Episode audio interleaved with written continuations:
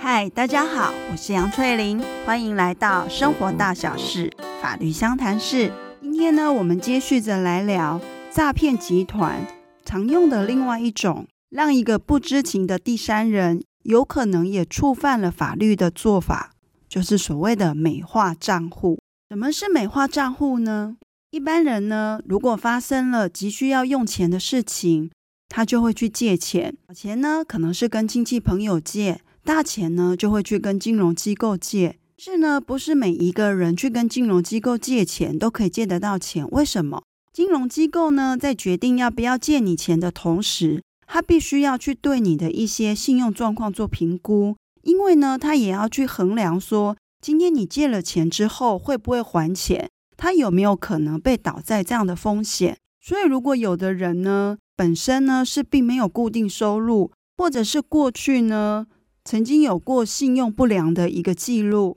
那可能银行啊审查的结果，要不就是完全不借他钱，或者是呢愿意借给他的一个金额，跟他所想要的是有一段的差距。而这些人呢，他们会去借钱。往往是真的是有急用，那如果在金融机构呢借不到的时候，之后就会透过民间借贷。大家有可能曾经在脸书上看过呢，OK 中讯国际这样的一个公司，这个公司呢真正是合法立案的，而他所承办办理的业务呢，也是一些信贷、房贷、车贷、债务整合、债务协商等等。而诈骗集团呢，他就是看到了有一些人真的有急迫贷款的需求，往往因为呢条件可能不是很好，所以在金融业者那边想要贷款却贷不到钱的时候，诈骗集团就会对这些人提出一个所谓的美化账户专案。只要你呢来参与我们这样的一个专案，那就保证可以贷得到你要的成数。而急需用钱的人呢，在他们有迫切需求之下，他会配合着诈骗集团所要求的一些指示去配合办理，为的就是希望可以拿到他想要的一个贷款的额度。但实际上呢，这些行为在相当比例之下呢，会因为呢，今天他不只提供他的一个账户资料，他甚至还去参与提款，然后再把提到的款项交付给。他以为的是在办理贷款的一些专员，实际上是诈骗集团的成员。做了这些事情呢，很高的比例上，在法院呢，不再是以单纯的提供金融账户资料那种帮助一般洗钱罪去论断，而是认为说他是参与整个诈骗集团的一些诈骗的行为。而往往这些涉案的人员呢，通常都有超过三个以上，所以最终呢，会被法院认定。是犯了三人以上之加重诈欺罪，的论罪科刑呢就更重了。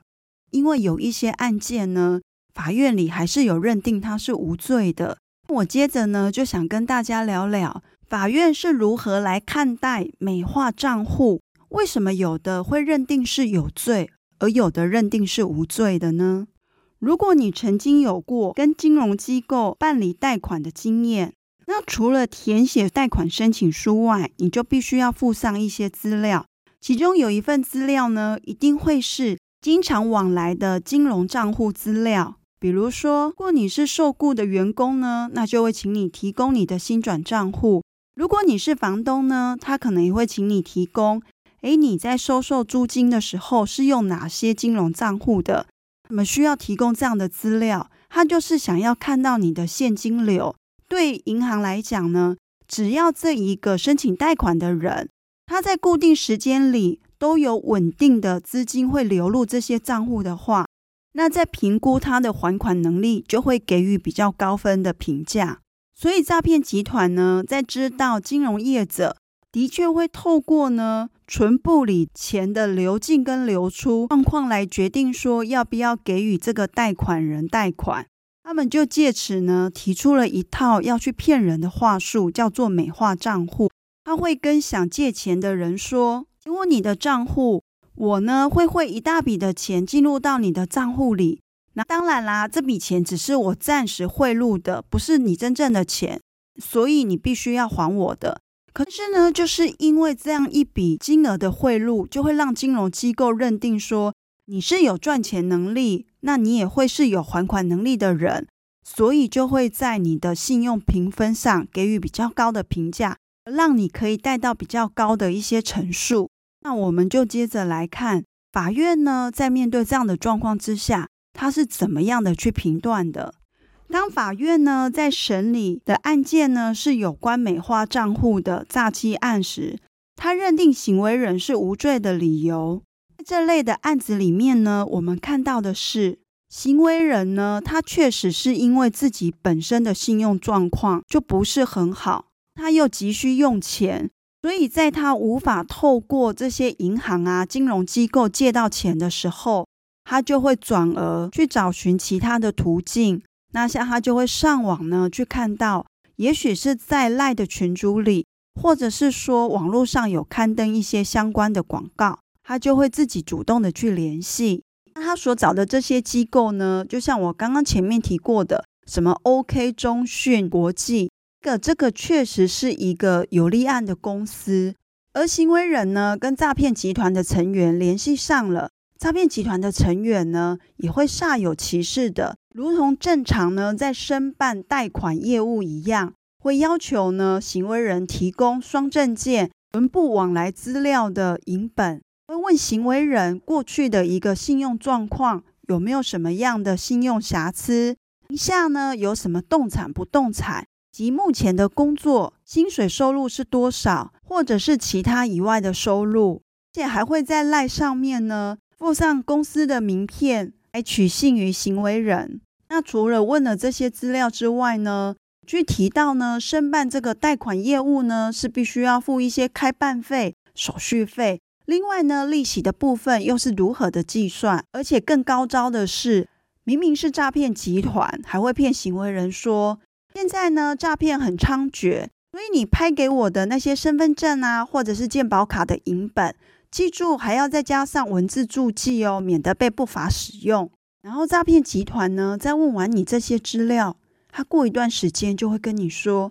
诶，我去帮你问过了，现在的信用状况确实真的不是很好，可能很难贷到你要的成数。不过你放心，我们现在有一个所谓的美化账户专案。”我们可以先汇一笔钱给你进到你的账户，让银行呢看到说，诶，原来你是一个可以有收入的人，而决定说贷款给你。当然啦，这笔钱不是你的，所以呢，你一定要还我们。你不还我们，还有所谓侵占、犯刑法罪的问题。那我们也很担心啊，所以呢，麻烦你呢去下载一份委托代付业务的合约书。这合约书里面呢有写到。你收到多少钱呢？之后是要如数的汇回来给我们。如果你拿到钱然后不还我们，那你这就是违约，还要赔我们一些金额。是我们也会针对你的这个行为去提起刑事上的告诉。另外啊，因为这件事情呢，也是需要我们去付出一些人力成本嘛，所以你也必须要负担部分的一个手续费用。听到这边，你有没有觉得诈骗集团很厉害？他其实制造了一个让行为人觉得他真的是在做贷款申办的业务，被行为人做这件事情完全没有收到任何的报酬，反而是要付出相当的一些代办费用。那这时候就有人会说了啊，这种美化账户不就是摆明是在骗银行吗？法院有提到，行为人呢想要透过金钱的一个流进跟流出来影响银行评断他信用能力。有这样的一个念头，但是呢，跟他是不是有意要把自己的账户成为诈骗集团人头账户，两者还是有差别的。加上呢，行为人是一个急需用钱的状况下，即便他可能知道用这种钱流进流出的方式并不是好的，是呢，从行为人和诈骗集团往来的一个赖的对话过程里面呢，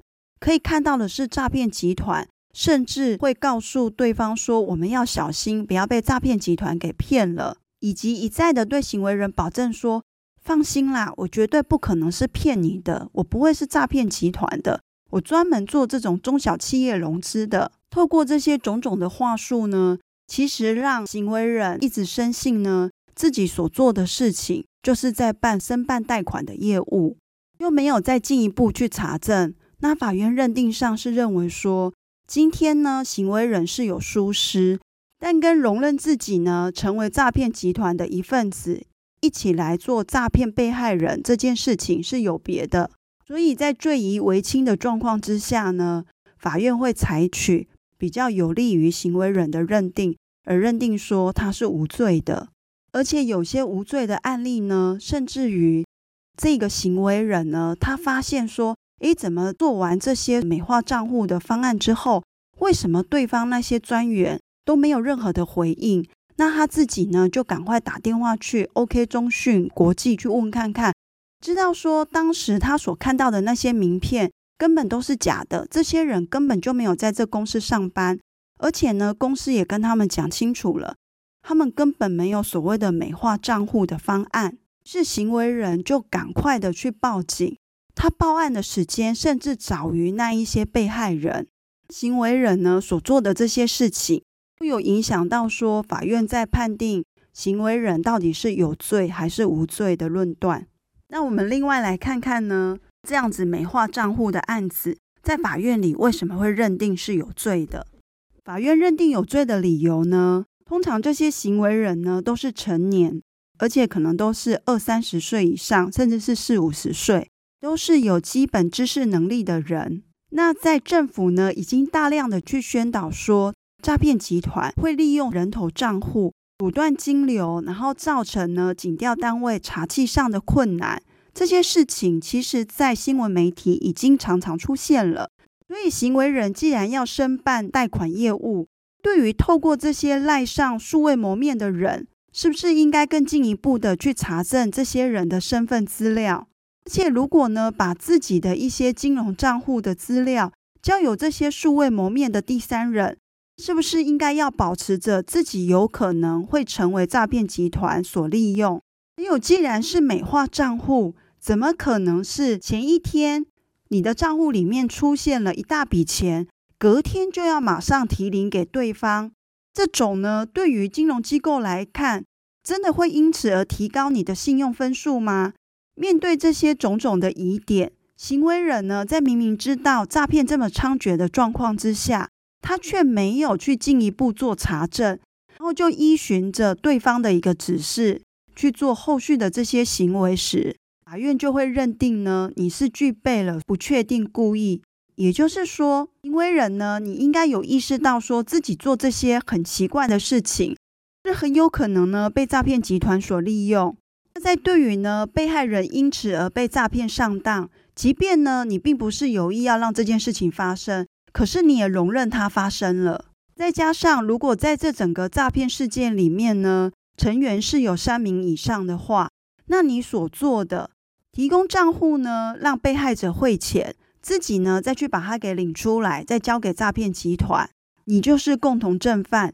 你必须要负刑法上的责任。好，那我们现在呢，来小结一下，今天呢，主要跟大家聊到的，当法院呢碰到了所谓美化账户的案子，因为每一个案件的个案状况都不太一样，所以呢，有一些会是无罪的，而有一些呢，就会认定那是属于加重诈欺的共同正犯。那我们从这些判决中呢，其实可以观察到一个现象：当行为人呢，他在面对他有急迫的需要贷款的需求下，他接受了诈骗集团所提出的美化账户这样的一个方案，然后配合办理呢，让诈骗集团把被害人的钱汇入他的账户，而这个行为人也去把他提领出来，然后呢，如数的交给了诈骗集团。这件事情呢，如果在判定无罪的法院，他怎么看待他的？那在认定上呢，会认为说，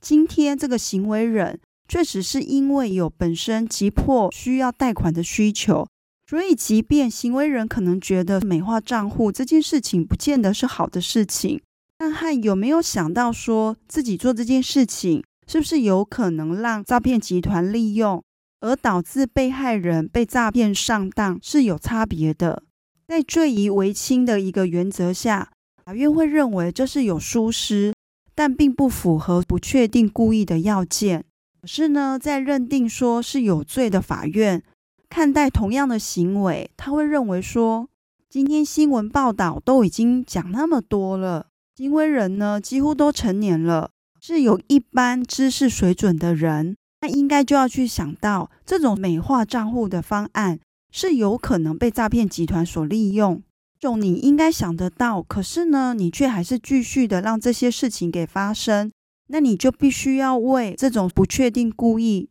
去背上刑事上的责任。所以在这边呢，想跟大家说的是，关于不确定故意，法院呢在个案的状况，因为呢是站在被害人的立场还是行为人的立场而有不同的判断。所以在这里要提醒大家，生活中呢，如果碰到不熟悉的陌生人，可能要一起共事的时候。你可能呢要先去确认他们的一个身份背景，以及呢，如果你所做的事情你觉得有点奇怪，好像跟一般的常规不太一样，自己心里都有萌发说这会不会是在诈骗啊？那你能怎么做呢？那就打一六五反诈骗专线，确认看看这些事情是不是有可能就是诈骗集团惯用的伎俩。